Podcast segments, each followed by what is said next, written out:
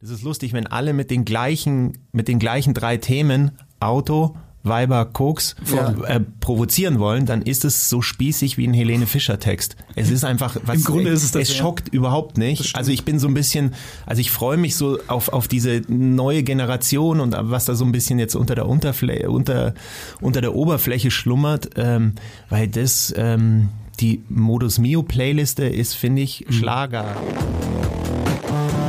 Die Sebastians. Der Podcast. Mit Sebastian Glate und Sebastian Heigel.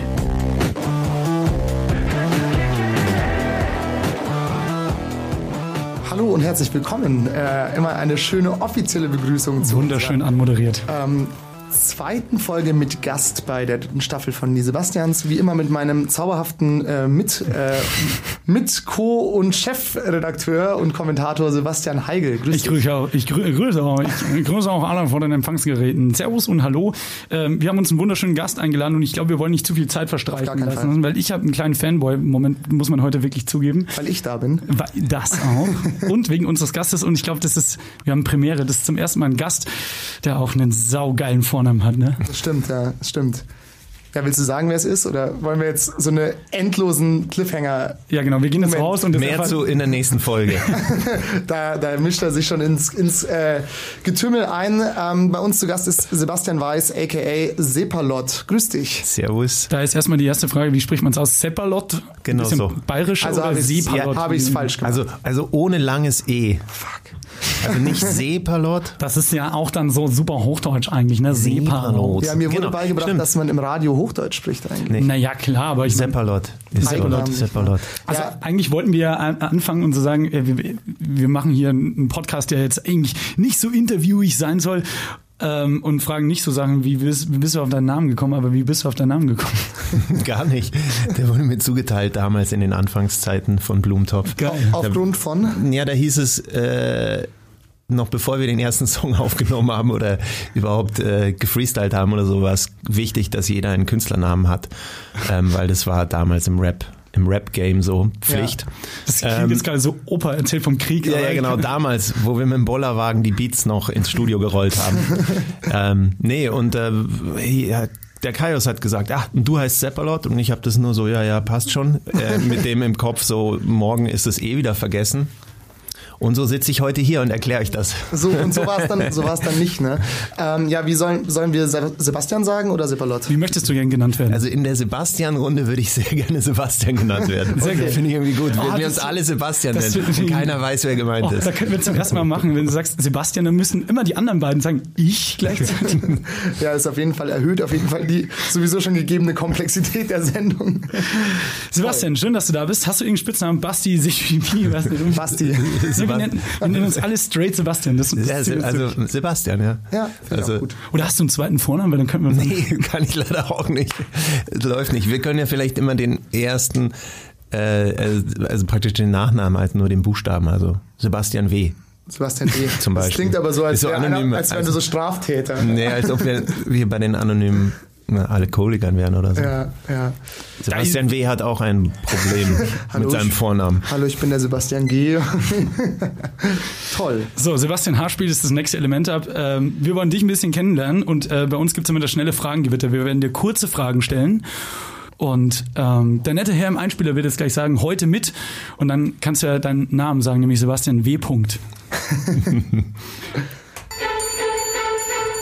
Sagen Sie mal, wer sind Sie? Stellen Sie sich doch mal vor. Die Sebastians und das schnelle Fragengewitter. Heute mit Sebastian W. Freisinger Freibierfest oder doch lieber ins Blitz?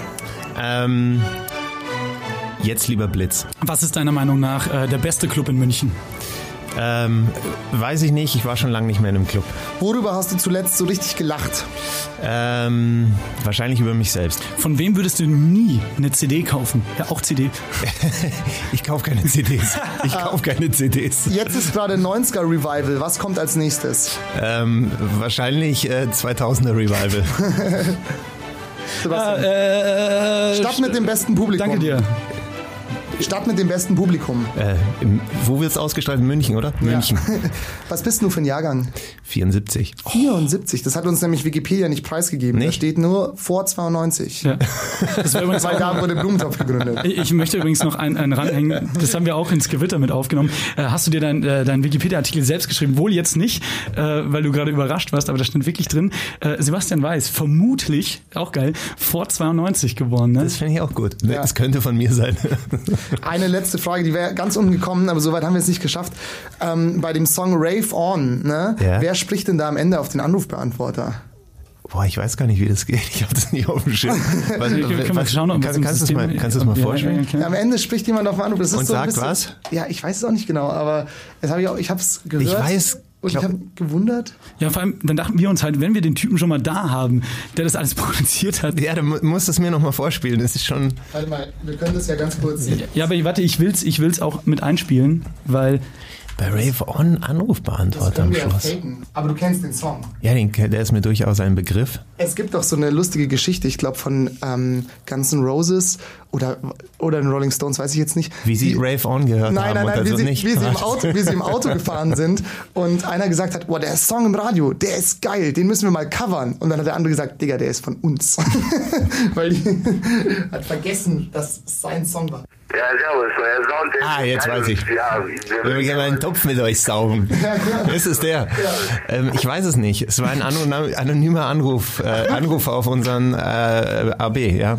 Wir haben ja zu der Zeit alle in einem Haus gewohnt, also alle bis auf der Roger Okay. in Freising. Das war noch die Zeit, wo wir nicht im Blitz waren, sondern beim Freibier trinken in Freising. Ja, ja, ja. So, um die Klammer wieder zu schließen von vorhin. Ähm, genau, und da hatten wir natürlich eine Telef ein Telefon hatten wir damals. Irre. Ja, mit Anrufbeantworter. Und irgendjemand hat, also da haben ab und zu Leute angerufen, die wir nicht kannten. Unter anderem auch dieser nette Herr und hat uns diese schöne Nachricht hinterlassen, dass er gerne mal einen Topf mit uns saugen möchte. Großartig. Ähm, dazu vielleicht eine ganz kurze Aber Antwort. f- ganz sag- kurz, wenn derjenige das jetzt jetzt, hört, hier hört, melde dich. Melde dich. Du kriegst keine GEMA-Tantiemen, aber ich würde mich trotzdem freuen. aber vielleicht kann man ja mal eine Vase saugen zusammen oder so. Nächste Schallplatte. ähm, nee, was ich dich fragen wollte, wir ist keine Kibat. nur falls du dich Egal. Ähm, nee, wir wollen eigentlich gar nicht zu sehr, zu, zu, zu sehr über so die alten Zeiten ab, ähm, ablabern. Aber was mich tatsächlich schon interessiert, also ähm, ich habe mich nämlich versucht, so in dieses, in die Zeit hineinzufühlen, als ihr meinen Blog sozusagen rausgebracht habt, ne? Und dann auf einmal die Agro Berlin Jungs ja im Endeffekt, also das Sido mein Blog ist ja ein Diss-Track mehr oder weniger gegen euch oder halt, oder eine Antwort zumindest auf euren Track. Hat, kannte man sich da oder hattet ihr die auf dem Schirm oder kam das so out of nowhere? Wie war denn damals so die, die Situation oder die Beziehung zu denen? Also die kennengelernt haben wir uns erst danach eigentlich. Ähm, ähm, m- man wusste schon, was da so in Berlin gerade so hochkocht, äh, auf jeden Fall. Und gerade Sido war ja, glaube ich, in seiner Anfangsphase auch wahnsinnig äh, viel unterwegs in Deutschland. Der hat auch mit Texter, den Jungs aus Linz, mit denen wir sehr eng waren und sind, äh, auch, glaube ich, schon Songs aufgenommen. Also lustigerweise war, war man sich näher, als einem irgendwie so klar war. Ähm, dann, als diese Tracks draußen waren, dann hat man sich irgendwann kennengelernt und ich erinnere mich noch, es gab irgendein Festival, ich weiß nicht mehr wo, wo Sido und wir aufgetreten sind. Ähm, und äh, da wäre es auf jeden Fall fast dazu gekommen, dass wir diesen Song zusammen performt Ach, hätten. Ja, und es war Sigis Idee. Ähm, letztendlich weiß ich gar nicht genau. Vielleicht waren dann die Egos doch zu groß bei den bei einzelnen Beteiligten, dass Ja. es nicht stattgefunden hat. Aber ähm, genau. Aber es wäre eigentlich cool gewesen, Ja, oder? das wäre der Wahnsinn gewesen. vor, vor allem, wenn man sich jetzt keine persönlichen Differenzen an sich hat, dann wäre das ja eigentlich echt ein cooles Crossover gewesen. Na, absolut. Vor allem, das war ja wahrscheinlich auch noch die Zeit, ne, wo Agro Berlin jetzt auch noch nicht so gefestigt war, wo man jetzt sagt, okay, that's the, the, the main shit in Deutschland. So, das ist, da war ja ich- wahrscheinlich eine Zeit des Umschwungs gerade so ein bisschen. Ja, aber ich meine, die waren schon so irgendwie auf der, auf der, auf der Startbahn da total abzuheben. Also es hat sich schon, wenn meine Erinnerung richtig ist, auf jeden Fall schon echt abgezeichnet, dass das das, das nächste große Ding ist. So, auf jeden Fall. Also, das muss man schon sagen. War das dann für euch auch eine Überlegung, so stilisch mehr in die Ecke zu rücken, so ein bisschen? Also so ein bisschen, wie soll ich sagen, also eure, eure Musik unterscheidet sich ja schon sehr von der von Agro Berlin jetzt so im Großen und Ganzen. Aber wenn man jetzt so sieht als Musiker, okay gut, anscheinend läuft das jetzt gerade mega an, so ein bisschen der aggressivere Rap sozusagen. ist es eine Überlegung dann zu sagen, ja, sowas, lasst uns sowas auch mal machen oder hättet ihr euch da sozusagen nie wiedergefunden?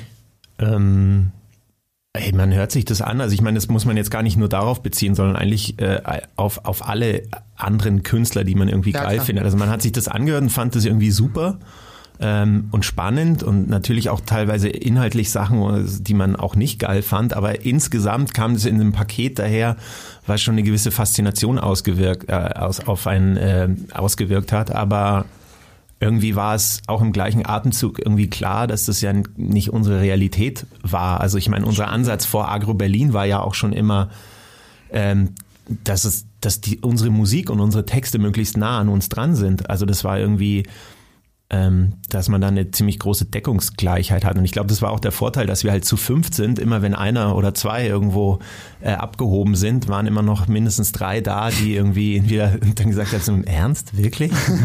so, und dann haben alle gelacht und dann war es wieder gut und dann war man wieder bei sich. So. Ich glaube, das ist auch so ein Und- bisschen dieser Realness-Anspruch, oder? Wie man heute wahrscheinlich sagen würde. Also so, ich meine, warum soll man denn jetzt irgendwie auf dicke Hose Gangster machen, wenn man eigentlich irgendwie, keine Ahnung, wohlbehütet aus dem, aus dem oberbayerischen Freising kommt? Also, weißt du, was ich meine? Das ist jetzt gar nicht äh, negativ gemeint oder so, aber das ist halt, Sido rappt halt von äh, Von seiner Realität, genau. Genau, genau. Und, und, und, eine andere Realität, Genau. so. Wobei ich immer diesen Begriff Realness immer schwierig finde, weil Realität und Kunst nicht unbedingt immer die tollsten Mhm. Kombinationen sind. Also ich finde es auch gerade total geil, wenn Leute eine, ein Künstlerprofil und eine Künstleridentität haben, die nichts mit ihrem, mit ihrem Privatleben zu tun hat. Das macht Mhm. es doch gerade spannend. Es ist natürlich schwierig, wenn man das im Rap, das basiert halt so ein bisschen drauf, dass man das halt als seine Realität verkauft. Und wenn dann so ein unfreiwilliger Spagat ist, wenn irgendwelche 16-Jährigen davon rappen, was für krasse AMG, Mercedes Ja.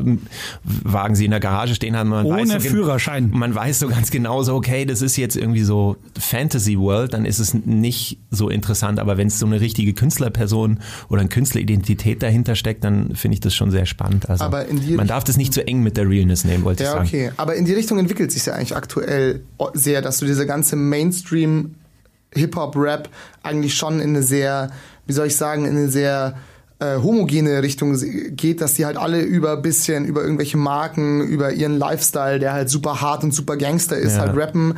Und wie viel davon dann wirklich noch real ist, ist halt natürlich auch die andere Frage. Ne? Und wie Ja, du schon sagst, Aber ich finde, das stellt sich an dem Punkt schon fast gar nicht mehr. Ich finde es einfach, das ist lustig, wenn alle mit den gleichen, mit den gleichen drei Themen, Auto, Weiber, Koks, Ja. äh, provozieren wollen, dann ist es so spießig wie ein Helene Fischer Text. Es ist einfach, was, Im Grunde ist es das, es ja. schockt überhaupt nicht. Also ich bin so ein bisschen, also ich freue mich so auf, auf diese neue Generation und was da so ein bisschen jetzt unter der Unterfläche, unter, unter der Oberfläche schlummert, ähm, weil das, ähm, die Modus Mio Playliste ist, finde ich, Mhm. Schlagermusik, ohne den jetzt nahe zu treten zu wollen, so, aber es Ja, ist so, ich kann mich, also es hat keinerlei Provokationspotenzial mehr. Richtig. Ähm, null, also musikalisch nicht. Musikalisch ist es einfach, sind es ganz klar einfach Pop-Produktionen, die möglichst Genau. glatt gebügelt sind und versuchen möglichst krass genau in das Profil zu passen. Und textlich ist es halt, genau, halt mit drei Themen versuchen zu provozieren, das geht halt irgendwie Wa- was glaubst du nur denn? ein paar Songs lang. sowohl musikalisch als auch ähm, textlich vielleicht. Ähm, was ist der nächste Step der Revolution? Weil ich glaube, man kann jetzt schon sagen, dass du jetzt vor allem auch in den letzten 25 Jahren vielleicht ein paar Revolutionen immer wieder miterlebt hast. Also Revolution ist jetzt ein bisschen zu krass gesagt, aber was ich halt meine, immer dieser Wechsel. Also, dass man vielleicht aus dem eben 90er-Rap rausgeht im deutschsprachigen Raum, dass dann die Agro-Sache in den frühen 2000er kam. Dann war das Böse auch irgendwann wieder überdrüssig und dann kamen irgendwie so neue, liebere Generationen wieder wie Crow, die Orsons etc. pp. Und die sind jetzt auch schon wieder abgelöst worden von eben Young Huren und den ganzen Leuten. Also was ist der nächste Schritt? Die wenn- auch schon wieder abgelöst worden sind von Merus und Ferus. Genau, genau, Ja, genau. ja. Also das ist, ähm, du meinst, was die nächste Revolution Also ist? deine Einschätzung. Oder, oder, oder, oder wo sich's hinentwickelt Genau. vielleicht. Oder bisschen. könnte einfach nur. Ja, also ich glaube, dass halt, ähm, dass diese, diese Blase aus, ähm, aus diesen Songs, wie, wie ich es jetzt gerade gesagt habe, also was jetzt gerade so Ja. ähm, in, in, bei Spotify rauf und runter gestreamt wird, ich glaube, dass das so ähnlich platzen wird wie die Agro-Berlin-Blase damals, also weil das so kurz vorm Überlaufen ist. Ähm, Ich kann mich noch übrigens an die YouTube-Kommentare erinnern. Das war, glaube ich, so die Hochzeit, wo YouTube gerade so ein bisschen krasser populär wurde. Dann waren immer so die Head-Comments dann endlich mal ein Rapper, der meine Mutter nicht ficken will. Und das, finde ich, war so ein schöner Satz, der immer verdeutlicht hat, so, hey, das gab's ja eigentlich schon mal, wenn du zehn Jahre zurückdenken würdest, so 2008. Ähm, und dann, dann, dann war da so ein Change da. Aber was ist der Next Step, so ist die Frage. ähm, ich weiß es nicht genau, welche, was für ein Künstlertypus so als nächster dann da hochkommt und was für ein, für ein Stil, für Stilistik da hochkommt. Ich finde, es ist so schwierig zu sagen, weil natürlich ähm, Deutschrap hatte mal so in den Ende der 90er und 2000er Jahre schon eine eigene Identität, also auch was Deutsches, also so vom Sound und allem und auch Agro. Berlin, finde ich, war, hat da einen total eigenen ständigen Sound äh, hervorgebracht. Jetzt ist es, ist der Trend eigentlich total gegengesetzt, also dass es praktisch auf der ganzen Welt Rap relativ gleich klingt. Das kann man positiv, aber auch negativ sehen. Ähm, Deswegen finde ich es schwierig, da genau was vorherzusehen, was da passiert. Aber ich glaube, dass so, weißt du, so aus dieser Agro, aus dem Agro-Berlin-Scherbenhaufen sind dann so Künstler wie Materia und Casper irgendwie auferstanden. Und ich glaube, dass sozusagen aus dem, ich nenne es jetzt mal den Modus Mio-Scherbenhaufen halt dann auch irgendwelche so Künstler, wirkliche Künstlerprofile dann Ja. wieder hochkommen. Ähm, für die das viel weniger ein Geschäftsmodell ist als, als, äh, als irgendwie Passion. So. Ja, weil du, weil du gerade Ges- Geschäftsmodell sagst. Ich weiß nicht, hast du die ähm, Reportage vom Y-Kollektiv gesehen über die gekauften Klicks Ja, ja, auf ja. Spotify? So, da habe ich mir halt dann auch so gedacht, so ja, wie, also real ist das falsche Wort, weil darüber hatten wir schon geredet, aber wie ernst kann ich das überhaupt nehmen? Weil wenn du im Endeffekt mit ähm, Fake-Profilen und halt irgendwie einem, einem Geschäftsmodell oder einem Mechanismus halt manche Künstler einfach so pushen kann, die halt auch noch in eine musikalische Schlagrichtung fallen, fällt es wahrscheinlich auch anderen Künstlern sehr schwer, diesen, das überhaupt zu durchbrechen, wenn du halt nicht bereit bist, 50.000 Euro in die Hand zu nehmen und dich irgendwo. Naja, wenn man sich ver Entschuldigung, dass ich ins Wurf, Na klar, aber wenn man sich natürlich ähm, gerne. ähm, Mensch, jetzt hast du mich rausgebracht. Nee, also, du hast natürlich recht, wenn man, wenn man gar nicht in Betracht zieht, inhaltlich rauszustechen, dann musst Klar. du natürlich durch Klickszahlen rausstechen. Ähm, ich meine, Erfolg kann man verschieden definieren. Du kannst natürlich sagen, hey, ich bin so erfolgreich mit meiner Musik, weil ich habe so und so viel äh, Plays auf Spotify. Das ist super, aber du kannst auch sagen, ich bin mit meiner Musik so erfolgreich, äh, weil es einen kulturellen eine Relevanz hat, was ich hier mache. Ähm, das sind zwei verschiedene Maßstäbe und man tendiert natürlich immer äh, in der Kunst allgemein dazu, sozusagen solche Maßstäbe, die man messen kann, anzulegen, wie wie viel Klicks, wie teuer, wie viel Konzertbesucher oder ähm, Wie viel ja, das, Geld am Ende Ja, genau. Und das, ne? das ist nicht nur bei der Musik so, sondern im Endeffekt, glaube ich, in jedem Bereich, der nicht so klar messbar ist. Und ich glaube, das ist das Problem, weil das bringt einen immer auf so eine falsche Fährte. Weil nur weil was viele Klicks hat, ist es nicht, also hat es vielleicht, ist es nicht unbedingt erfolgreich in dem Sinne, wie ich das empfinde, weil dann wäre immer noch äh, Modern Talking mit das, äh, das Beste, was, wei- weißt du, so was, Ja, was. Deutschland hervorgebracht hätte. Also wenn man diesen Maßstab ansetzt. Also ich finde, irgendwo die, die Wahrheit liegt so ein bisschen dazwischen. Ich halte auch nichts davon, etwas so abgedrehtes zu machen, was sozusagen, wo keiner folgen kann, so. Aber, ähm, ja, also. Ich, ich verstehe, was du meinst. Klar, es ist halt immer eine Frage des Bezugs sozusagen. Absolut. Und da ähm, können wir ja wieder schließen, weil du vorhin meintest, es ist ja durchaus auch ansprechend, wenn man vielleicht eine coole Kunstfigur schafft. Also ich nehme da mal gerne das Beispiel, weil ich es wirklich Hut ab finde. Moneyboy, der ist zwar ein bisschen oft lächerlich wieder dargestellt und so, aber er hat, ich glaube, ich, da hat das penibels geplant und er ist ja auch ein schlauer Bursche. Heißt übrigens auch Sebastian, können wir Guter auch Mann, einladen. guter Mann. Ähm, und das Können wir ich, jetzt anrufen vielleicht?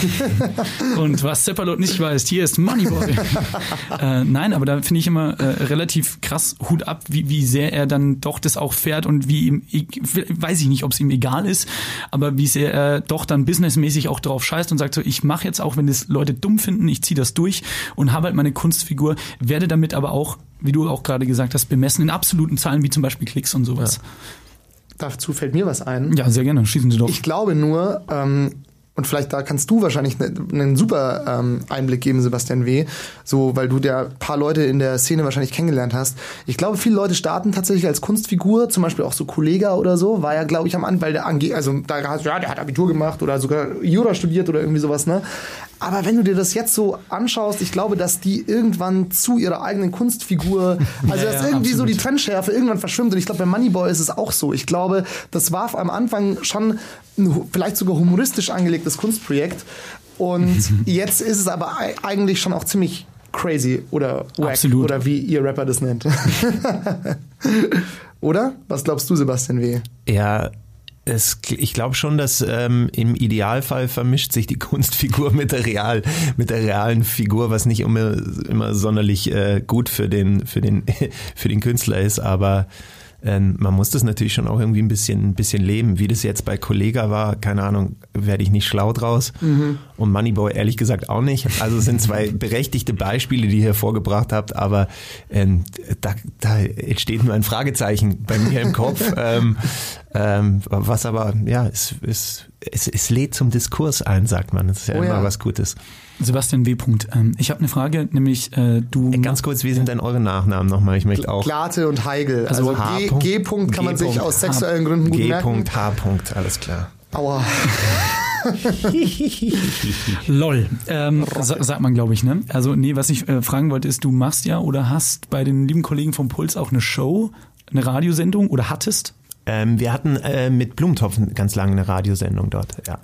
Stichwort ähm, formatierte oder zugeschnittene oder Popmusik in Anführungsstrichen. Ja. Mit Pop meine ich jetzt nicht der gute alte Beatles-Pop und vier Akkorde und es ist halt eine geile Melodie, sondern wirklich diese krass formatierte Musik, Stichwort Y-Ko- Y-Kollektiv auch, ähm, die wirklich ja mittlerweile produziert wird, um wirklich ein Produkt zu sein, um eben dann an absoluten Zahlen bemessen zu werden. Äh, was glaubst du denn, hat denn Radio dafür einen Einfluss? Oder was glaubst du denn, hat denn Radio generell für einen Einfluss? Wird noch Radio gehört? Also ich glaube, Radio hat einen großen Einfluss nach wie vor, ähm, aber auch nur noch einen großen Einfluss. Also ich glaube, wenn äh, Radio nicht aufpasst und äh, wird Radio bald nur noch aus Nachrichten und Verkehrsfunk bestehen.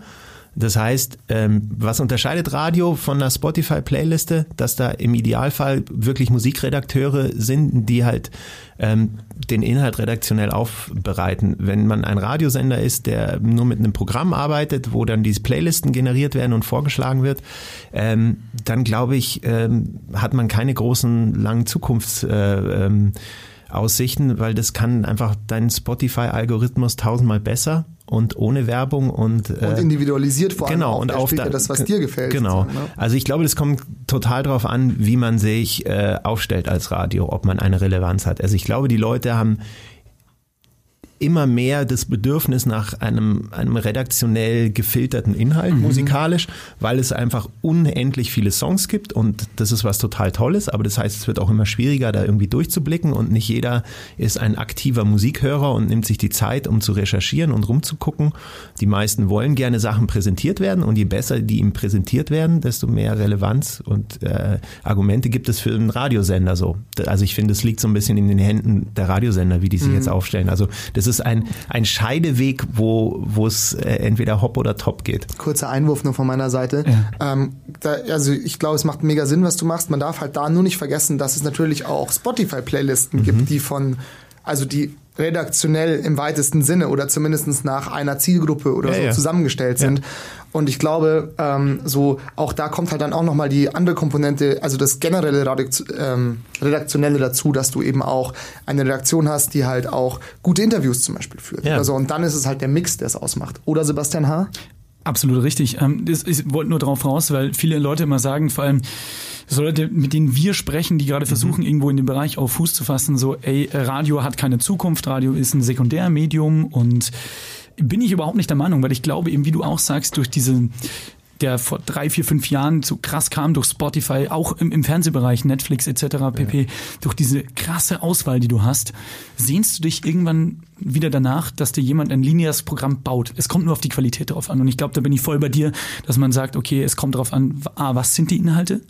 Die müssen sich abheben irgendwo. Und B, ähm, wie sorgfältig sind sie qualitativ rausgesucht? Und da sind wir wieder beim Punkt, das wollte ich nämlich eigentlich fragen, als Produzent, äh, also aus Produzentensicht, wie, wie, wie würdest du Radiomusik heute kurz in einem Satz beschreiben?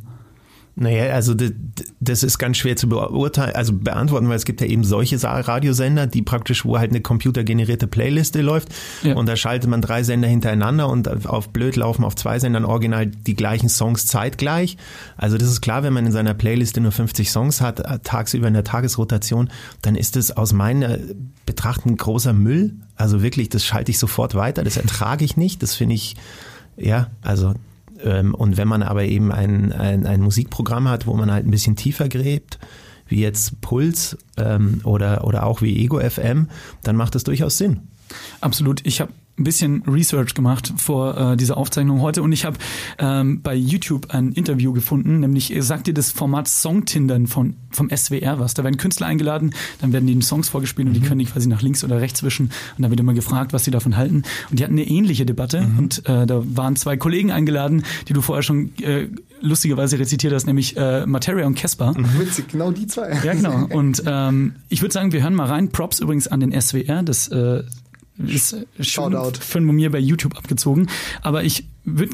Auch ihr bekommt keine GEMA. Also, Also Sebastian Glatter hat es auch noch nicht gehört. Stimmt, ähm, ja. Hört euch beide mal an und schaut mal, ob ihr das unterschreiben würdet. Also kurz zur Einordnung. Der Moderator spielt den beiden gerade einen EDM-Track vor, der gerade Mhm. da in den Charts war. Ich glaube, das war letztes Jahr irgendwo. Und die beiden reagieren drauf. Wir hören mal kurz rein.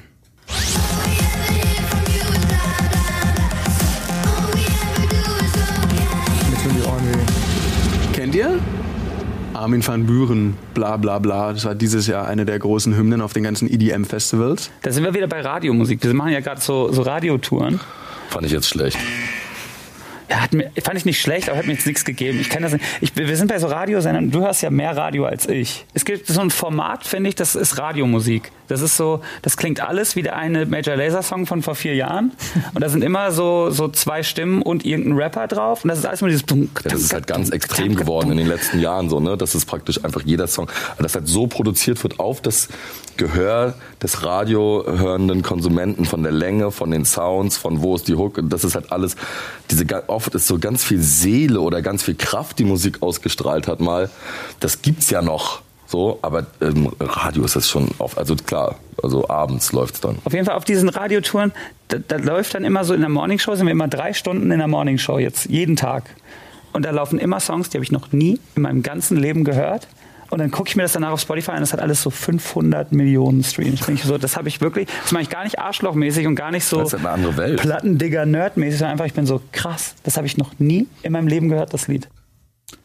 Was sagt ihr beide dazu? Würdet ihr das unterschreiben, dass das halt wirklich mittlerweile generierte Musik ist?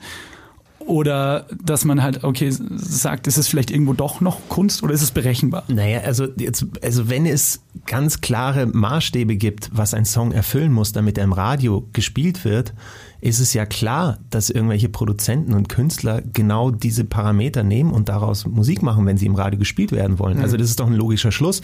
Also ich finde, es ist eigentlich ähm, überhaupt nicht den Musikern und Produzenten einen Vorwurf zu machen, sondern es ist den Radiomachern einen Vorwurf zu machen, wenn man praktisch so ein enges Kostüm hat, äh, äh, Korsett und so Parameter, die es erfüllen muss, damit ich es spiele in meiner Radiosendung. Ähm, dann ist klar, dass auch solche Musik da gemacht wird. Das ist natürlich nicht sonderlich äh, kreativ und äh, aus künstlerischer Sicht auch total langweilig, aber ich finde es ich find's ehrlich gesagt gar nicht den richtigen Ansatz zu sagen, okay, die Musiker machen alle das Gleiche. Das ist so, ja, die Radiosender sind halt einfach so festgefahren und wollen halt immer nur die gleiche Musik spielen, weil jeder, der dort sitzt, hat Angst um seinen Stuhl und, und im Zweifelsfall, wenn ein Song abkackt oder irgendwas, dann können sie immer sagen, ja, ja, aber der andere Radiosender, der hat es auch gespielt auf Rotation. Es ist so, ja, ähm, Aber ich glaube, es ist auch so eine, so eine Spirale. Ne? Ich Also frage mich so halt, die Radiosender sind ja auch Unternehmen, die vom Geld, von Geld abhängig sind und sagen, okay, wir spielen das, weil das funktioniert Ja. bei einem Hörer. Aber, Aber ja, wenn- guck, wenn- aber was ich sagen wollte, Ja, um auf Sebastian W. noch kurz einzugehen, das, äh, weil, weil, weil klar, der Radiosender gibt es vor, die Produzenten machen das, dann fühlt sich der Radiosender wieder bestätigt oder es weiß ich gar nicht, ob es nur Radiosender sind, vielleicht ist es auch bei Spotify so, kürzere Songs können öfter geklickt werden, können öfter, weißt du so, also ich glaube, es ist schon so eine, so eine gegenseitiges Verhältnis vielleicht auch, weil wenn der Radiosender sagen würde, ja, ihr dürft nur noch zweieinhalb Minuten lang sein und ihr müsst sofort draufgehen und wirr, und die sagen halt, ja, machen wir nicht, die größten Künstler, so, dann vielleicht würden sie dann auch wieder davon abrücken. Also man ne? kann das ganz gut vergleichen oder ich sehe da sehr starke Parallelen zum Auflegen im Club, also DJing. Mhm. Ähm, wie oft stand ich schon im Club und der der Resident DJ, der vor mir aufgelegt hat, legt irgendeinen scheiß Commercial-Kram auf und entschuldigt sich bei mir und sagt so, hey, die Leute wollen hier das leider hören, hey, das Publikum, das feiert das Ja, voll ja. ab, ich muss das spielen. Ich meine, da sage ich immer so, ey, du bist der Resident DJ. Die feiern das, was du ihnen beigebracht hast, was du ihnen gezeigt hast. So, es ist die dein, ja. es ist deine Aufgabe sozusagen, ich äh, jetzt nicht zu teachen, überhaupt nicht, aber ihnen sozusagen auch irgendwas Neues nahezubringen. Und ich habe lang genug auch als Resident im Club aufgelegt und es funktioniert und es ist so geil, wenn du halt Tracks einfach die, die, wo du weißt, die kennen sie nur über dich. Die haben sie nirgendwo anders gehört. Die kannst du über ein paar Wochen kannst du die aufbauen vom Vorprogramm. Dann irgendwann ist es so ein kleiner Hit in diesem Laden und du spielst es halt zur Primetime. Also diese diese Entschuldigung, ich muss das machen, weil das Publikum das ver, verlangt. Damit tut man sich selbst so krass downgraden, also als ob man nur noch der Dienstleister ist. Und wenn sich das Radio auch nur als Dienstleister sieht, ähm, dann muss es sich mit anderen Dienstleistern messen und das ist Spotify. Und den Dienstleister finde ich besser, also äh, von meiner Sicht. Aber wenn sie sozusagen sich nicht auf das Level einlassen und sagen, hey, ich, ist es mir egal, ob das jetzt gerade gehört wird. Wir haben einen geilen Song gefunden in unserer Re- Redak- Redaktion und spielen den, ähm, dann sind sie sozusagen nicht mehr in diesem krassen Dienstleisterkorsett, sondern da sind sie halt im äh, äh, in jemanden, der halt Musik präsentiert und auch irgendwie vorandenkt. Ähm, und dann ist es auch was komplett anderes. Und ich glaube, dann hat es auch eine Relevanz. Also dieses, die Leute wollen das, ist so eine blöde Ausrede, wo man sich selbst voll überflüssig macht, wenn man mit diesem Argument kommt. Ich glaube aber auch, dass es da wiederum als DJ, also als DJ, ähm, kommt, da musst du halt auch ein bisschen resistent sein natürlich, ne? Weil ich meine, ich glaube, wenn du so in einem mainstreamigeren Club vielleicht auflegst, wie viele Leute kommen am Abend an dein DJ-Pult und wünschen sich halt irgendwelche so. Scheiß-Songs. So, also klar, klar. habe ich auch schon gemacht, hat wahrscheinlich jeder schon mal gemacht, ne? Aber, aber wenn du das mal so abstrahierst, dann denkst du dir, Moment mal, die Laden, also dieser Club, ne, die engagieren einen Profi, Ja. der euch gute Musik zeigt. Ja. Wer, wer- bin ich denn jetzt hinzugehen und sagen, ja, ich habe aber noch eine viel bessere Idee. Ja, genau. Und Ja, das ist, die, das ist halt das totale, wie man das halt sieht. Es gibt auch Leute, die sagen, ey, der wurde engagiert, um Genau. hier die Musik zu spielen, die ich hören Genau, will. so sind halt die, manche Diese Leute. Einstellung gibt's auch. Und ähm, dafür gibt's sicherlich auch berechtigte äh, Events dafür, ja. Ähm, aber ganz ehrlich, ich habe mir immer gedacht, hey, ich fahre nicht durch die ganze Republik und einmal um den halben Globus, um das aufzulegen, was der Resident DJ auflegt. Ja, ich meine, da brauche ich nicht, brauche ich nicht kommen. Sondern du wirst ja auch gekauft oder bezahlt, weil du in diesem Szenario, wie du vorher bei Radiosendern die Musikredakteure genannt hast, eigentlich dann der Musikredakteur des Clubs bist. Du bringst die, die Stories mit, du Genau. bringst die Songs mit. Genau.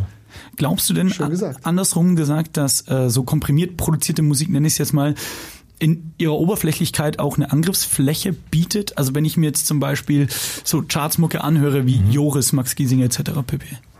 Eine Angriffsfläche, also wie, wie meinst du? Naja, Versteh ich dass nicht. man äh, den vielleicht die Kunst absagen könnte, dass du sagst, okay, das ist, das ist halt generierte, äh, marktbestimmte, eine generierte marktbestimmte Produktion, dass du sagst, da ist von Kunst eigentlich nicht mehr viel dahinter. Ach, das ist schwierig. Ich möchte gar nicht über die anderen so urteilen, aber ähm, ja, also ich, ich, ich kann es mir teilweise nicht wirklich anhören. Also weil das einfach so ähm, teilweise so platt ist inhaltlich. Ähm, und aber das ist natürlich auch Geschmackssache. Ich Du, du musst nicht. jetzt auch kein, kein Urteil rausblasen. Nee, nee, ich will jetzt nicht, dass wir hier so eine Bild-Headline generieren. aber ich komme bloß drauf, weil, ähm, um den Sack jetzt mal kurz zuzumachen, in dem gleichen Interview, das wir gerade schon einen Schnipsel gehört haben, ähm, von Materia und Casper, wurde dann eben auf ähnlicher Basis weiter diskutiert, wie wir eben gerade. Ähm, und dann haben sie noch einen Song gespielt, in den beiden vor, eben Max Giesinger aus der deutschen Schiene. Und ich fand es ganz schön, um jetzt mal den Kreis abzuschließen, wie die beiden reagiert haben. Ich spiele es euch mal kurz vor.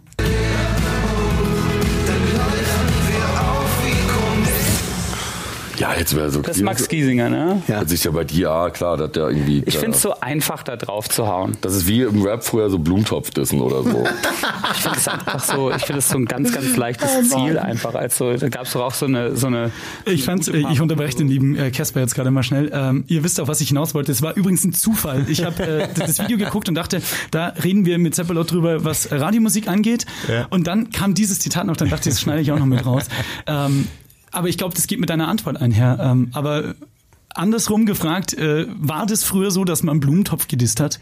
Nee, es haben ein paar, es, es gab natürlich das, aber es, es haben sich auch alle gedisst. Ich glaube, der ähm, wahrscheinlich, äh, glaube ich, war es wirklich, wie Martin sagt, so, ne, das war dann auch irgendwie, das war dann irgendwie auch zu langweilig, uns zu dissen. Also so viele gab es nicht. Ich meine, Bushido hat es mal, ich glaube, äh, Savage hat das irgendwo mal gemacht, dann natürlich der, der, der Sido-Track, aber irgendwie, ich glaube, Ist ja auch ein bisschen langweilig, sich Ich immer will- aber ja, also ich, wir haben letztendlich haben wir denen auch nie irgendwie großartigen Raum gegeben. Ne? Also es gab ja nie irgendwie einen dann Track von uns darüber oder nichts. Ja. Also äh, ich kann nur eins sagen, so wenn es zu einer Freestyle-Session kam, waren sie alle leise, ja. Also das, das ist so. ähm, gut, sehr gut. und ähm, aber äh, weißt du so auch mit Abstand erst recht, aber auch damals habe ich schon gesehen, dass es natürlich Angriffspunkte gibt bei uns, die auch total berechtigt sind. Aber so what? So, Andererseits- so waren und sind wir. Das ist aber halt so. es ist Andererseits ist Du es aber willst ja kein glattes Produkt sein. Genau, und andererseits ist es ja auch so, wenn dich die sozusagen vielleicht national größeren oder ich, ich weiß ja nicht, wie da die Verkaufszahlen damals waren, aber so auf jeden Fall auch mindestens auf Augenhöhe Künstler dich dissen, ist es ja auch immer, also ich da wirst du halt da erwähnt in dem Song. So, alle, die das hören, hören auch von dir. Also im Endeffekt, so, dann sollen sie halt blöd reden, aber anscheinend ist ja euer Produkt ihnen wichtig genug gewesen, irgendwas Blödes drüber zu sagen.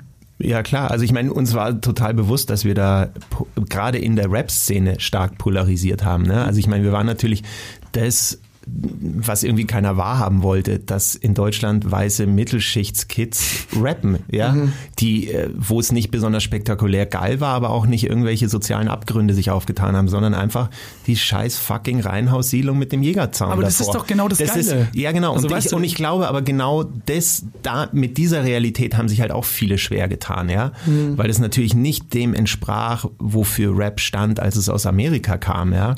Ähm, aber das war halt unsere Realität und wir haben diese Musik geliebt und, und haben ver, äh, ja, versucht und geschaut, wie können wir das sozusagen auf in, in unserer Sprache und in unsere Realität holen so und äh, das hat natürlich für viele, glaube ich, auch irgendwie so einen kleinen Traum zerstört, dass Rap immer Gangster sein muss so. Ja. Das hatten wir nicht zu bieten und da haben uns ein paar Leute gedisst, aber ich glaube, es war relativ schnell klar, auch so, ey, was sollen wir die denn, denn ans Bein pissen? Die sind ja auch, die sind so, wie sie sind. Absolut. So, also- Ich finde den Begriff übrigens Mittelschichtsrap sehr, sehr geil. Kann ich mir auch so einen geilen Stammtisch vorstellen, weißt du, ihr fünf dann noch irgendwie, keine Ahnung, fettes Brot und die Fantas. so, was machen wir nun gegen Sido? So, 1999 oder was weiß ich. Ähm, ja, sehr, sehr cool. war es eigentlich auch, wenn, weil du gerade sagst, so ja, andere Realität und so, ähm, war es ein Ding, dass ihr aus Bayern kamt? Wurde ihr dafür manchmal so ein bisschen belächelt oder so? Oder so? Ja, weil, also Bayern ist, glaube ich, in der, in der äh, Bevölkerungsklasse unter 25 einfach nicht gern, äh, hat jetzt nicht die größten, nicht. die größten Sympathiepunkte. Das liegt an vielen Sachen. Das liegt natürlich auch daran, dass wir einen Fußballverein hatten, der andauernd gewinnt und man ja natürlich immer für die. Underdogs ist. Ähm, ist klar, das wird mich auch nerven, wenn ich nicht aus Bayern wäre. Verstehe ich vollkommen. Ähm, die andere Sache ist natürlich, München hat natürlich vieles von was man hasst, wenn man irgendwie äh, jung ist. Und ähm, es ist also wie zum Beispiel, dass die Stadt einfach sauber ist, dass sie natürlich eine gewisse Spießigkeit hat. Ähm, äh, ja, Du hast die, gerade- diese Klischees, um die natürlich, und das Lustige ist ja, dass er dieses Klischee, dass München ja eher so äh, engstirnig und lauter Vorurteile haben, Münchner, das sagen vor allen Dingen Leute, die nicht in München waren, noch nie. Ne? Also Ja. Das finde ich auch mal geil, dieses so, ey, die habt doch alle so Vorurteile und da, da, da, wo ich sage so, ey, wer sagt das gerade? Wer sagt- Ja, genau. Bist du Münchner? Also wer hat jetzt hier gerade Vorurteile? So, also das ist so, ähm, aber es ändert sich halt dann, das merke ich, merkt man so massiv so. Es gibt dann so eine, so, ein- so eine Phase im Leben, wo man auf einmal merkt, ey, ist schon geil im Park zu liegen und nicht in eine Fixernadel zu steigen.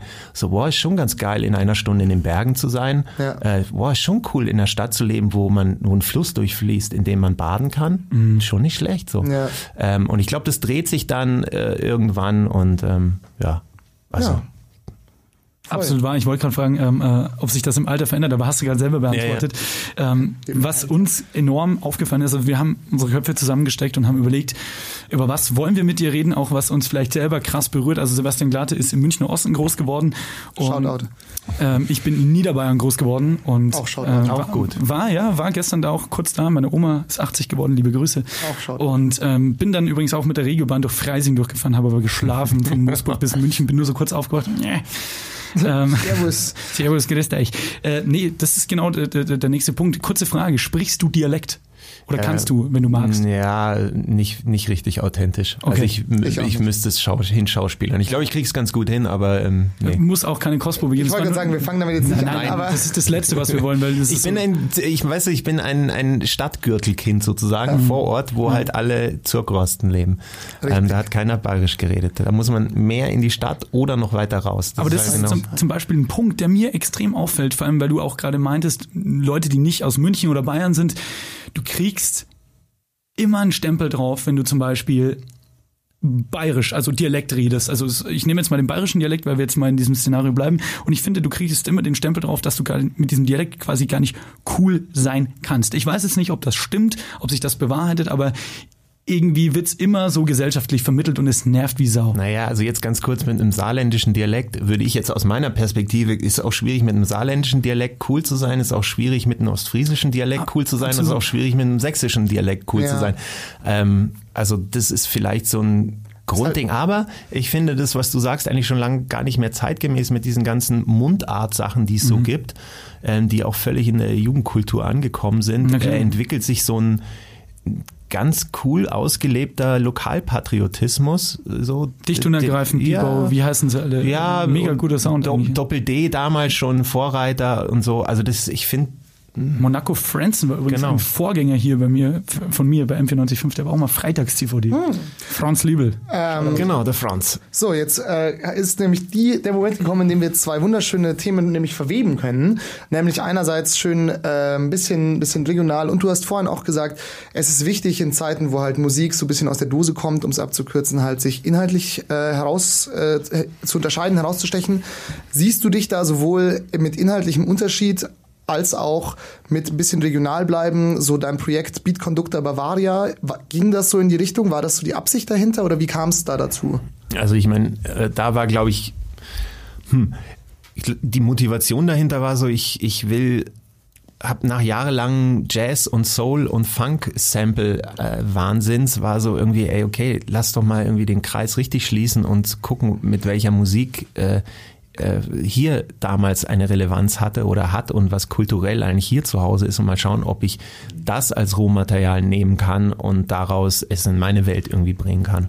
Und das war eigentlich eher so eine Projektstudie. Ähm, genau, also es war jetzt gar nicht so sehr, ich muss jetzt irgendwas machen, um die bayerische Fahne hochzuhalten, ähm, sondern vielmehr war das auch so ein bisschen so eine Selbsterforschung. Und ich war erstaunt darüber, wie vertraut mir dann doch viele von diesen Blasmusikstücken waren, obwohl ich schwören hätte können, ich habe die noch nie gehört vorher. Aber man war dann doch, man war dann doch oft genug scheinbar halbtrunken auf irgendwelchen Volksfesten unterwegs, ähm, dass sich das tief ins Hirn eingebrannt hat. Also es war echt, ich war so, ach krass, okay, kenne ich, das kenne ich auch. Also ich habe keine Ahnung, wie die hießen und sowas, aber Ja. die Melodien waren mir besser vertraut, als mir lieb gewesen wäre, muss ich sagen. Das ist übrigens auch große Shoutout an ähm, Ernst Mosch. Glaube ich, ist ein Komponist. der alles der, der, der, alles, alles, was du nachmittags in der Bierzeit hörst, glaube ich, ist von dem. Äh, mein Bruder spielt äh, Tuba und äh, ich habe ihn so gefragt, ja, was gibt's denn da für Künstler oder im weitesten Sinne Interpreten? Und er meinte, hör dir mal Ernst Mosch an. Ich, ich such's mal kurz, weil es ist, ich, hat, ich kannte das auch nicht, aber das ist genau das, was du gerade beschrieben hast. Du hörst es einmal und so, ja, sicherlich, irgendwo schon mal. Freilich. Ähm, ja, und dein, eins von deinen Stücken ist auch, glaube ich, der Opener von, von Harry G., ne? oder? Glaube ich, dass der Ähm, das verwendet. Ja, ja, der verwendet ein, ein Stück davon, ver Ja. verwendet er immer. Ja. Also es wird überhaupt sehr gerne verwendet, weil das irgendwie, glaube ich, so eine, so ein, halt so ein Spagat hat, ne? Also so ei- einerseits so ganz klar bayerisch, ja, Voll. und dann ähm, irgendwie aus dem Kontext gerissen und man und trotzdem so eine Dreckigkeit irgendwie drin gelassen und eben nicht aufpoliert. Und ich glaube, das ist irgendwie irgendwie so die, die Merkmale, wieso das so oft irgendwo auftaucht immer wieder. Also ich merke es also immer wieder. Also ich habe das damals echt wirklich, ich habe mich eine Woche damit beschäftigt und ich wollte das extra so super raw haben und Ja, habe ja. das einfach so zack, ich habe das gar nicht mehr groß gemischt, so wie es halt rauskam, kam es raus, weil ich das auch irgendwie für dieses Projekt gerade so geil fand, dass es einfach so so hingerotzt auch irgendwie ist. Ähm, und dafür verfolgt mich es ziemlich lange. Du, äh, es ist, du meintest gerade, es ist eine Studie. War das irgendwie wissenschaftlich konnotiert oder Nein, äh, nennst du es selber einfach Studie? Studie für mich einfach so. So. Das war äh, ein abgeschlossenes Projekt. Genau. Da, da Äh, ja, knackst ja, der- ja, der- der- ihr hört schon knacksen. Ähm, ich will nur mal kurz. Der Ernst Mosch. Äh, Ernst Mosch und die Knackst. Original Knackst. Egerländer. Wir hören jetzt mal kurz auf der Vogelwiese. Äh, wurde, mir, wurde, wurde mir empfohlen und ich dachte so, irgendwie kennt man das. Klar, es ist voll Bierzelt am Nachmittag. Richtig, wenn die alten Leute Händel fressen. Äh, da, nee, ohne Scheiß, aber es ist, es ist genau der Effekt. Ich wollte, mehr brauchen wir jetzt auch nicht davon hören. Aber witzig, äh, weil wir haben, äh, was du auch Aber ist das nicht geil? Entschuldigung, ich habe gerade den restlichen Croissant im Mund. ist überhaupt Ich kein- rede ist, trotzdem. ist. ist es nicht sprich- geil, so viel zu Lokalpatriotismus, dass es in München, äh, in Bayern sozusagen so eine krasse prägende Musikgenre gibt? Also ich weiß nicht, Stimmt was ist denn das. Pendant dazu aus ähm, Mecklenburg-Vorpommern? Ich weiß es nicht. Das stimmt. Da- na, So, und das ist schon irre. Da ist ja niemand mehr in Mecklenburg. Was, wer soll denn da noch? Also ich glaube in Köln oder so im Rheinland gibt es noch ein bisschen so mit, Ja. mit, mit, mit Kölsch und sowas. Ja, also das ist aber dann eher halt so dieser Kölsch ist aber das dieser Bier, Croissant ist das- sautrocken. es tut mir sehr Ähm, leid. In, in Köln ist es halt dann eher so Karnevalskram, ne? Das stimmt, das stimmt. Ist immer dann auch ein bisschen lächerlich konnotiert. Aber Können wir ähm, kurz festhalten, dass Katharina Satison für unseren Gast trockene Croissants gekauft hat? Schäm dich, Katharina. richtig, hiermit Alles okay. Mitarbeitergespräch. War nicht genügend Butter drin. ähm, nee, was ich sagen wollte, weil du gerade auch Lokalpatriotismus gesagt hast, ich finde es total interessant mal zu sehen, weil ähm, es ist immer so, also mir kommt so vor, seitdem ich nach München gezogen bin, äh, von eben Deggendorf, wirklich vom, vom Landland, ähm, dass äh, also auch bei anderen Leuten, die da so zeitgleich mit hergezogen sind, dass man erstmal sagt, okay, man lässt es jetzt alles mal außen vor, man, man geht weg vom Dialekt, man äh, zieht bloß keine Lederhose an und dann ist es aber trotzdem so, wie du gerade gesagt hast, so einmal im Jahr, wenn dann Wiesen ist, dann ist jeder im, ich sag's jetzt mal übertriebenen Sinne, im Kampfanzug oder wie mein Bruder, der Brauer in der großen Münchner Brauerei ist, sagt, im schwaren Biergewand und und dann bist du auch da und dann feierst du das auch, aber dann auch so limitiert für, keine Ahnung, die Zeit der Wiesen und dann ist wieder Schluss und dann denke ich mir auch so, eigentlich ist es doch im Grunde des Ganzen geheuchelt, währenddessen am Land die Kids halt offen und ehrlich das feiern. Die pumpen die Musik von Doppel D noch, die pumpen jetzt die Musik vom von von, von ähm, na sagt's mir, äh, von äh, Dicht und Ergreifend, die feiern das riesengroß. Ja. Und die ziehen die Lederhose auch nicht nur äh, im Oktoberfest an, sondern Ja, einfach mal so. Fakt. Aber ich einfach glaub, so. Ich finde, da ist halt so, also für mich ist es so, weil wie du sagst, ich bin auch natürlich zu Wiesen, kleide ich mich natürlich auch gerne in bayerische Gewänder. Äh, jedoch, ich glaube, es ist halt so dosierter Lokalpatriotismus ist doch auch ganz schön. Also ich müsste auch nicht überall in der Lederhosen mitgehen, aber ich finde, man kann ja auch dazu stehen. Also ich finde, das ist Absolut. ja ein, so ein, ich finde jetzt aber auch, also, oder es wird zum Beispiel auch viel in Bayern in Lederhosen und so geheiratet, gibt's auch viel. Also da ist es dann so zu so besonderen Events vielleicht wieder anerkannt. Ich müsste jetzt aber auch noch nicht unbedingt in der Lederhosen ins Büro gehen, muss ich sagen. Also weißt du, es ist halt so, Ja, da- ich finde, das ist eine, eine ich glaube, die Grenze kann ja jeder genau, entscheiden aber, so. Aber an sich ist, also ich finde, man kann ja zu seinem kulturellen Hintergrund schon stehen, ohne das jetzt irgendwie besonders politisch oder sonst irgendwas auszuleben, sondern so, Ja. das ist halt das, was hier früher Alltag war und wenn man da ab und zu dann denkt, dann ist es doch Ich ganz finde es ja auch so. Also ich finde immer, der Vorwurf ist so geil, wenn ich mich mit Abi-Leuten oder so treffe von früher und die sagen so, ja Mai, jetzt habe ich mal eine Radiosendung vor die Ohren gehört und du sprichst da gar kein Bayerisch mehr. Und das ist so, ich, ich trainiere mir das ja nicht ab oder so. Ich sage nicht, ich gehe bewusst auf Distanz, sondern ich glaube, die, die, die, die Kunst dahinter liegt einfach, dass man da ein bisschen switchen kann und einfach sagt, okay, zu welchem Anlass passt und zu welchem halt nicht. Vor allem, wenn du sagst, du willst irgendwann was mit Medien, mit Radio machen, dann musst du halt irgendwo auch eine Neutralität wahren. Ähm, was ich dir noch vorspielen wollte, lieber Sebastian W., bevor du äh, jetzt hier abdriftest, weil wir hier, in Hier in Lederhosen schwelgt. ja, genau. Ähm, nee, du meintest ja auch gerade, die, die, die, die Kids am Land, die ziehen dann halt nicht nur zum, äh, zum Volksfest irgendwie die Lederhosen an. Ja, ich will auch übrigens ein bisschen. Wässerchen für das Ja, ein bisschen Erfrischungsgetränk. Du hast noch Ähm, ne? Genau. Dass da jetzt auch ein richtiger Trend draus geworden ist in, im Sinne von Musikproduktion. Mir wurde ein Musikstück zugetragen, ich kannte das selber nicht, das hat auf YouTube drei Millionen Klicks, das muss man sich mal durch den Zucker gehen lassen. Dort haben, äh, ich glaube, österreichische Hardstyle-DJs ähm, den wunderschönen böhmischen Traum, ähm, ein Volksmusikstück, äh, geremixed und das geht jetzt Also das klingt schon, in deiner Ankündigung klingt das fantastisch. Aber es ist furchtbar. Ähm, es, es, es, es, es, wertungslos. ich ich habe jetzt mal wirklich so einen Teil kurz rausgeschnitten, da hörst du das Original noch, also ein, eine Adaption des Original. Und äh, dann wie so ein bisschen der Synthi rein rockt. Und es ist halt, muss man wirklich fairerweise sagen, wenn, auch wenn man keine Ahnung von Musikproduktion hat, ist halt wirklich nur die Tonfolge nachgeklimpert oder nachgebaut, wahrscheinlich im FL Studio oder irgendwie so ganz, ganz günstig, geht aber durch die Decke und die hören das alle zum Feiern. Ich höre es, ich spiel's mal kurz ab und dann Bitte ein bisschen leiser, sonst tun mir noch vier Tage die Ohren, Ohren schon weh.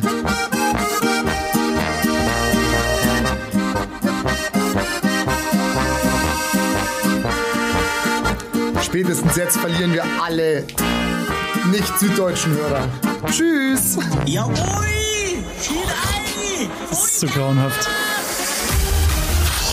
Mach's aus. Ich glaube, ihr habt einen Höreindruck. Mach's aus. Mach's aus. Drei Millionen YouTube-Klicks. Wollen wir, das, wollen wir das einfach so stehen lassen? Ja, und drei Millionen Menschen können nicht irren. Ja. nee, glaube aber schon. vielleicht hören auch von den drei Millionen, äh, zweieinhalb Millionen das genau mit den gleichen Ohren wie, wie ihr zwei. So, Vielleicht. ey, hör dir das mal an, das ist zu krass. Das Ähm, polarisiert mit Sicherheit, ja. Du, keine Ahnung. Das ist, ähm, diese Musik soll eine Funktion haben. Viele Leute nach ähm, zwei Promille nach dem Skifahren möglichst geil anzuheizen. Und ich glaube, dass diese Funktion der Song wahnsinnig gut ohne ihn. oh, Ich habe jetzt nur eine halbe Sekunde von dem eigentlichen Song gehört, aber ich bin mir sehr sicher, Du dass er, nicht mehr hören, dass er diese Funktion perfekt äh, umsetzt, wahrscheinlich Ja. so. Also was anderes will der Song ja auch nicht. Der will ja nicht, dass, dass der abends auf einer Hip-Hop-Party läuft oder dass man sich den zusammen abends anhört beim Candlelight-Dinner, sondern der will Après-Ski feiern. Und das tut Ja. er wahrscheinlich. So, Fairer Punkt. Ähm, jetzt müssen wir noch mal einmal ganz kurz den Bogen spannen, ähm, weil Ma- Mach, was du willst. Ich habe auch noch ein paar Fragen. aber aber du, du, du, du kennst ja unsere Devise in diesem Podcast. Guten Tag. Meine Herren, es gibt vier Fragen und vier Antworten. Die Fragen, die stelle ich und die Antworten gebe ich auch. Die Sebastians. Äh, Ja, das ist, äh, da, mehr muss nicht gesagt werden. Ne? Nein. Nee, und zwar wollte ich nur sagen, wir haben jetzt gerade schon ein bisschen über ähm, Beat Conductor Bavaria gesprochen, wir haben über ähm, Blumentopf gesprochen, aber was uns natürlich auch interessiert, so ähm, deine aktuellen Soloprojekte. Was ähm, treibt dich denn da an? Was, was können sich unsere Hörer darunter vorstellen? Hört euch alle Seppalots vorletztes Album an. Das ist nämlich mein Lieblingsding. Hide End oder nur Hide? Sag, berichtige mich. Das vorletzte heißt Sieg.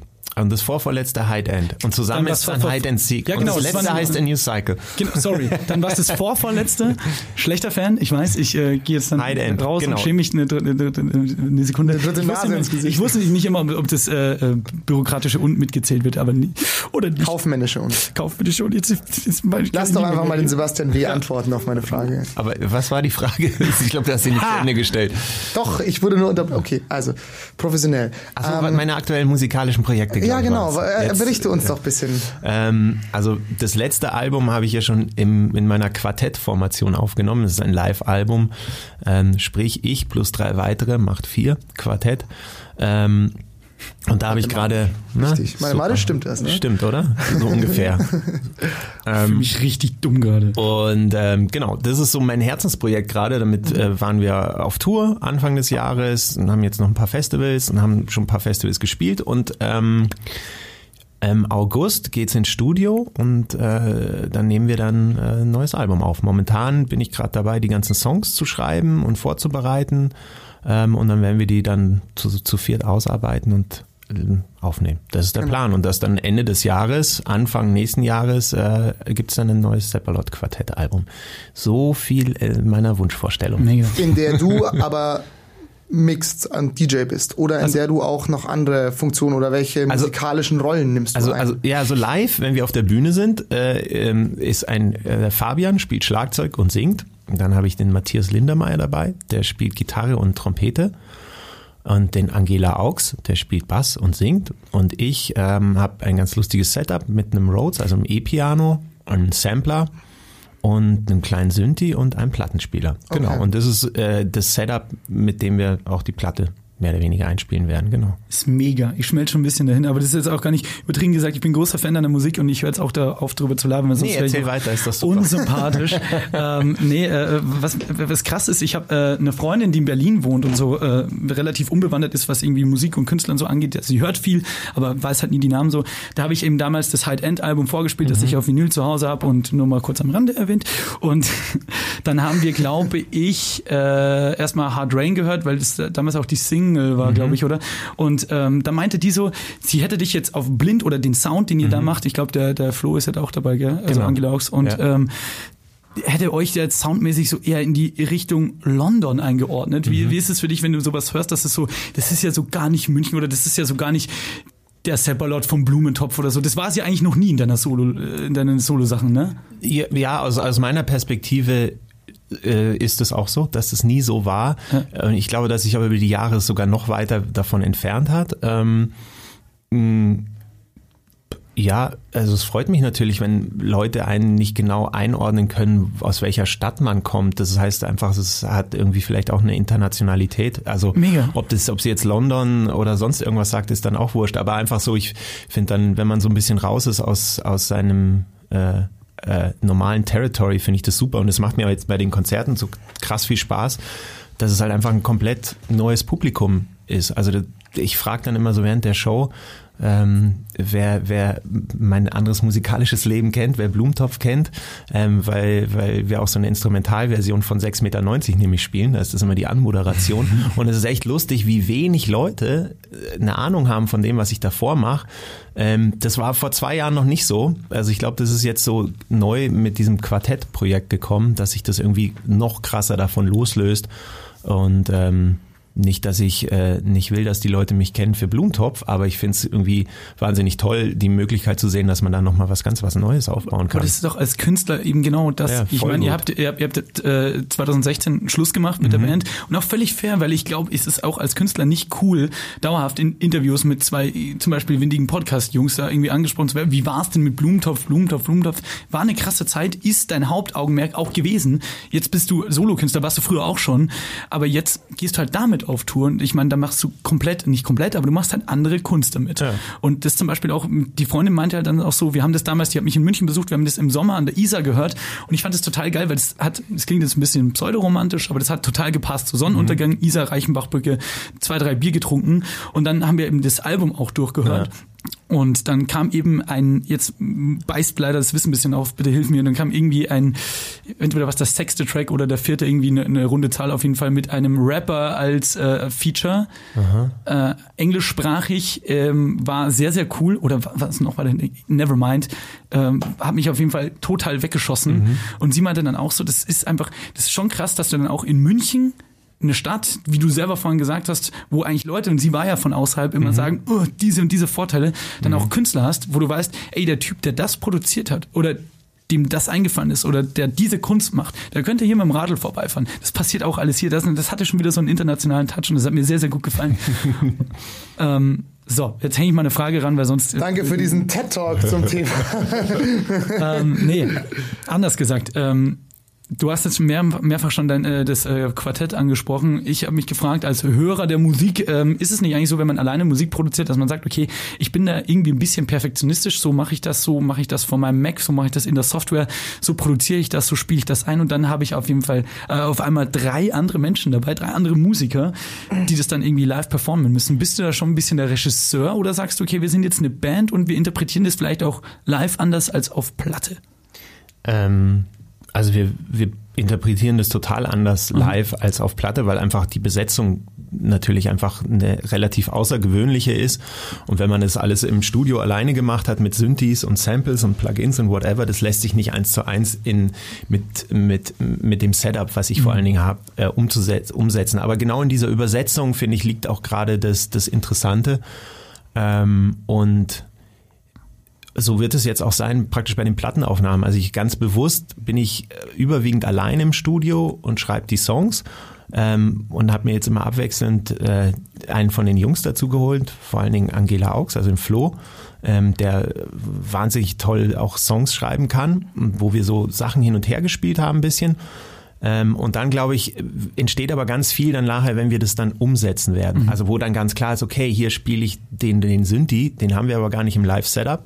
Lass uns mal gucken, wie, wie, können, wie können wir denn diesen Part ersetzen durch Trompete oder eine Gitarre oder, oder ich lege es mir auf einen Sampler und spiele es über die Pads ein oder wie auch immer.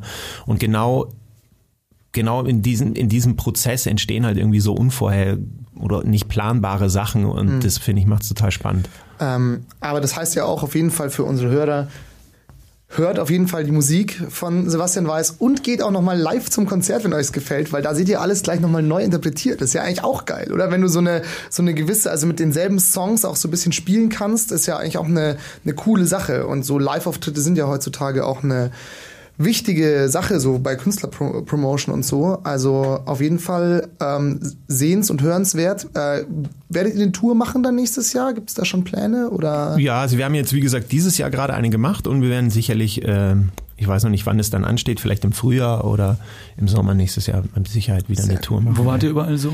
Ähm, wir haben, also wir waren in Berlin, in Hamburg, in Hannover, in Heilbronn waren wir letztes Ah, Wochenende, in München, in Stuttgart, Freiburg, Jena, Wo war's am schönsten? Dresden. Wo war's am schönsten? Dresden. Nach München. Nach München. Nach München, also Berlin war Wahnsinn. Ähm, das war auch echt geil. Wo habt das, ihr da gespielt? Ähm, Im Privatclub. Es war im Rahmen des X-Jazz Festivals. Das läuft ja da eine, eine Woche lang. Und da sind jeden Abend Konzerte. Und das war echt, das war halt Wahnsinn, weil das war halt zwei Monate vorher ausverkauft. Das fand ich, äh, das war, das war richtig geil. Und dementsprechend war dann natürlich die Stimmung. Also wenn die Leute alle schon ihre Tickets so lange in der Tasche haben, ist die Vorfreude groß. Und es hat echt viel Spaß gemacht, da zu spielen. Dazu vielleicht noch eine ganz eine, eine kleine Frage noch, ähm, weil das fragen wir unsere Gäste immer, vor allem wenn sie mit Live-Auftritten, äh, Touren etc. Ähm, zu tun haben. Jetzt bist du ja, äh, darf man ja wahrscheinlich sagen, du, du hast jetzt Kinder und mhm, so bist schon ein bisschen gesettelter. Das, Das heißt, heißt, hm, Sesshaft, will der Mann sagen. sesshaft, genau. Also du bist jetzt wahrscheinlich nicht mehr so ganz crazy ja, ähm, nach deinen Konzerten. Aber was, was uns natürlich interessiert, so in den, äh, in den wilden Zeiten, gibt es irgendwelche geilen Tour-Erlebnisse, Aftershow-Erlebnisse, irgendwelche kuriosen Sachen, die euch passiert sind, über die du auch gerne reden möchtest natürlich nur. Sebastian Glate will wieder Clickbait. das ist, das ist immer, Will ey, gute Geschichten. Ja, du willst gute Geschichten. Ähm, nee, kann ich dir nicht liefern. Ne? Ach was. Also wahrscheinlich an die besten Sachen kann ich mich nicht mehr erinnern, aus gutem Grund. Und die halbguten, die gehen auf Kosten von anderen Leuten, die hier nicht sind. Also schwierig, schwierig, schwierig. Habt ihr fünf noch Kontakt? Ähm, ja. Okay. Vielleicht fällt dir im, im Laufe des, der Aufzeichnung noch was ein, dann darfst du es gerne einschauen. Weil man, manche Leute behaupten so, Blumentopf haben sich aus, aufgelöst. Also ich will jetzt auch keine Namen sagen, wer das behauptet, aber es gibt welche, die, die sagen, Ja, ja, aufgelöst, weil das, das ist alles gelogen, was sie da in diesen windigen Interviews gesagt haben. Die verstehen sich einfach nicht mehr. Du musst immer sagen, 25 Jahre miteinander rumhängen. Die haben auch zusammen gewohnt. Na klar gehst du dir auf den Sack. Äh, Aber äh, kann ich sagen, natürlich sind wir uns auf den Sack Punkt, gegangen. ja, und zwar richtig hart. Also klar. Also äh, natürlich. Also äh, haben wir auch thematisiert in unserem Buch. Also das ist auch gar Ja. kein Geheimnis. Natürlich. Also es wäre auch so komisch. Stellt euch mal eine, eine Männerehe mit fünf Typen 25 Jahre lang. Da sind viele Sachen, die unausgesprochen sich auf äh, anstauen und dann irgendwann explodieren. Also wie, das halt so ist. Wie lange habt ihr zusammen gewohnt in Summe? Äh, nicht, ich glaube nicht mal ganz zwei Jahre. Okay. Das reicht aber auch. Das war, ja, das war intensiv. Also Wer es hat gab, nie abgespült?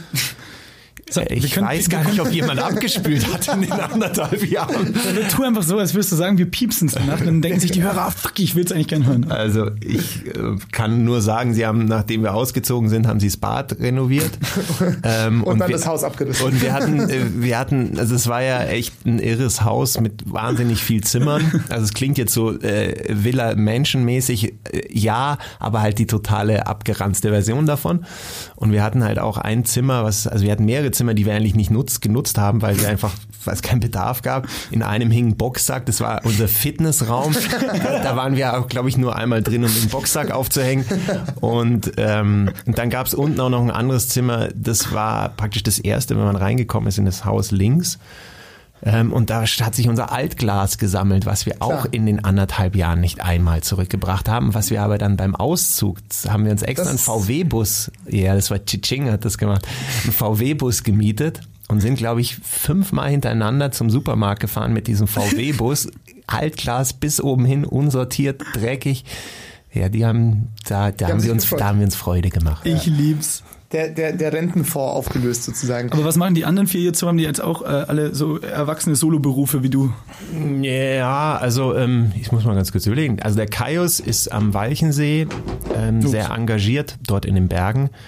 Ähm, der Förster oder was machst du? Hast du gerade hast du gerade ein Gewehr geladen oder was war das? für ein- ähm, nee, der ist nicht, der ist nicht Förster, ähm, aber Das klingt ähm, gerade so, weißt du, engagiert. in ja, ja, nee, engagiert heißt, er macht verschiedene Sachen dort. Also der ähm, seine Freundin hat ein Café dort und also hilft er ein bisschen hinter den Kulissen mit und er ist in dem Ort engagiert, weil da gibt's natürlich viel zu tun. Da Aber den- sie super schöne Gegend. Ja, ja, voll. Ähm, Labern wir schon so lange, oder? Nee, mach, mach du, äh, deine, deine Runde ist noch fertig. Wir haben Äh, gerade noch eine, eine Live-Nachricht gekriegt. Und ähm, der, der Bernhard, der Wunder, der ähm, hat seine Festanstellung. Der macht irgendwas krasses, das habe ich nicht mal der gelesen. also krass. Akademisch Professor. Professor der Physik und äh, macht in, da was Krasses, auf jeden Fall. Professor der Physik. Entschuldigung für diesen kindlichen Ausdruck, aber das ist, dachte ich mir so, Ähm, Und Ah, dann der, der Schuh, glaube ich, studiert gerade wieder. Der hat so ein Sabbatical gemacht als äh, Baumfäller. Der hat große Fichten, die 30 Meter Fichten hat er mit seiner Kettensäge gefällt. Ähm, Männlich auf jeden Fall. Sehr männlich. Und äh, der Roger hat gerade ein Soloalbum veröffentlicht und ähm, macht sehr viel Grafikjobs. Okay. Ist es, ich weiß, es ist eine sehr unseriöse Frage, aber es interessiert mich tatsächlich. Wenn du ab jetzt nur noch äh, zu Hause chillen würdest, äh, könntest du deinen Lebensunterhalt noch finanzieren? So, also habt ihr genug Kohle eingesackt aus äh, 25 Jahren? Das ist eine super dumme Ich weiß, Frage. aber es interessiert mich einfach. Ja, du kann, also- musst auch nicht antworten. Also, äh, mich nur, äh, mich nur interessiert. Nein, also zum Privatier reicht es leider nicht. Okay, okay. Weil wir suchen auch immer Sponsoren. Sebastian W. Punkt. Ähm, Wird keiner. Dafür ist das Produkt zu schlecht. So, ähm, moderier du mal unseren Ah ja, genau. Slot an. Ich hab, das war eine Fillerfrage, deswegen. Ähm, die, können wir, die, die, die schneiden wir nachher raus. Ähm, machen wir nicht. Und zwar, wir haben in unserem ähm, kleinen Podcast immer eine Sache, das heißt die Ex-Gast-Frage. Das heißt, der Gast, der in der letzten Folge da war, darf unserem aktuellen Gast eine Frage stellen.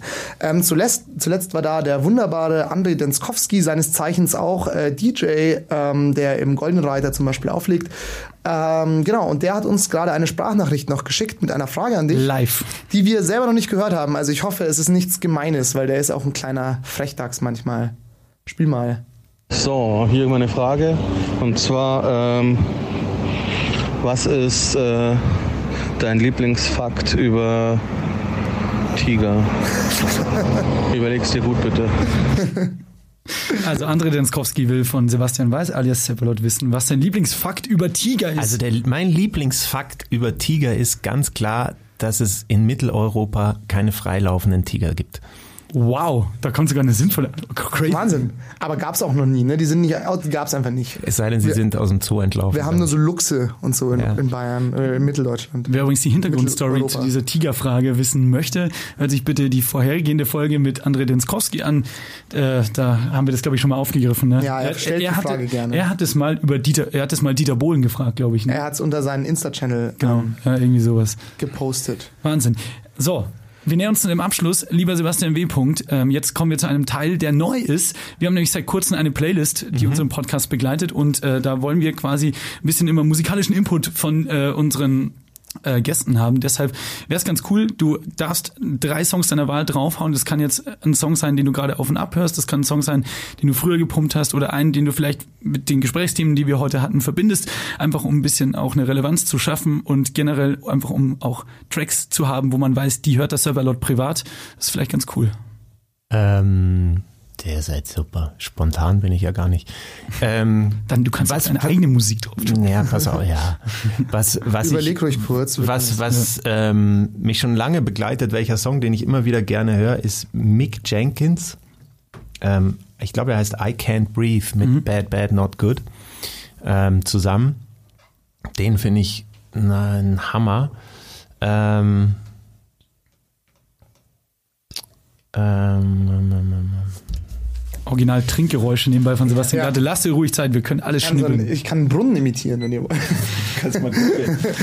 Ich kann ein Ein, Quellwasser. ein Wasserspiel, wie den von, wie ist der, in Las Vegas gibt's doch so einen großen Brunnen mit den Fontänen, wo immer, wenn der im Film gezeigt wird, läuft immer Musik von Äh, Frank Sinatra. Frank Sinatra, genau. Oder, oder vielleicht manchmal Dean Martin, wenn gerade der Frank Sinatra, Frank Sinatra. Dann, äh, ich habe noch einen Song, Sehr gerne, her damit. der wahrscheinlich raussticht, und zwar Kevin Moby mit Harlem River. Schon etwas älter, aber äh, höre ich immer noch total gerne. Und jetzt braucht ihr noch einen dritten. Wir können auch ein bisschen Nachdenkmusik in der Zeit ein bisschen anmachen. Ach, denk mal. Hugo Strasser, meine Damen und Herren. Da Zwei, kann man drei, halt, vier. Kann man, Zwei, drei, vier. da kann man halt überhaupt nicht nachdenken. Aber da kann man einen guten EDM äh, Après-Ski-Hit draus machen. Ich höre es schon förmlich. ähm, Also wenn also es den geben würde, wäre das mein dritter Song auf jeden Fall. Also ihr hört, liebe Hörer, bitte Hugo Strasser, ähm, so, What's New, schönen Abriss-Ski-Hit ähm, draus produzieren. Credits gehen dann an Seppalot. Genau, GEMA, GEMA geht dann an. Ach, jetzt habe ich noch einen super. Der kommt nicht aus München, von den Wildfield Brothers. Prolin. Okay. Wunderbar. Und damit würde ich sagen, schließen wir die Folge. Hast du noch eine Frage? Nein, ich kenne alle drei Songs nicht. Ich freue mich, sie nachher zu hören, wollte ich sagen. Richtig, einfach mal beim Duschen auf Shuffeln stellen und an Zeppelot denken. Ja, wollen wir noch irgendwas? Gibt's- Ah, pfui. Ach, Sebastian H. Also wirklich der arme Ich bin, ich Sebastian bin W. heute, ich, Leute, ich bin geistig ein bisschen abwesend. Ich habe meine Bachelorarbeit abgegeben. Ich, Heute Morgen, mu- Sebastian W., musst du dir vorstellen, gute Sebastian H. hat heute Morgen seine Bachelorarbeit abgegeben. Ja. und ich hatte es In noch nie aller studieren. Herrgottsfühle, um pünktlich hier zu sein und mit dir Geil. reden zu dürfen. Richtig. Das nenne ich mal Einsatz. Ich hoffe, deine Bachelorarbeit hat nicht drunter gelitten. Naja, wenn die Folge rauskommt, habe ich die Note schon und dann werde ich wahrscheinlich traurig sein, wenn ich. Nee, aber die Bachelorarbeit hat unter so viel gelitten. Ja, ja, da musst du dir keine Verantwortung zuschreiben, Sebastian W. Ihr da draußen wollt wissen, unter was sie gelitten hat, dann freut euch auf die nächsten Folgen. Wir haben einiges vorbereitet, das ein bisschen in die Hose gegangen ist. So, ich würde sagen, wir machen jetzt den Sack zu. Lieber Sebastian W. Seppalot, schön, dass du da warst. Danke euch. Und äh, wir Ja, hören uns wieder schön. in zwei Wochen, ne? Jo, so ist es. Also dann. Die Sebastians ist eine Produktion von Donkey Shot Entertainment in Zusammenarbeit mit M945, einem Angebot der Media School Bayern. Musik Girl mit dem Song Drugs. Moderation und Konzeption Sebastian Glate und Sebastian Heigel. Redaktion Donkey Shot Entertainment. Diverse Inhalte dieses Podcasts könnten demnächst bei SZ Junge Leute auftauchen. Be careful.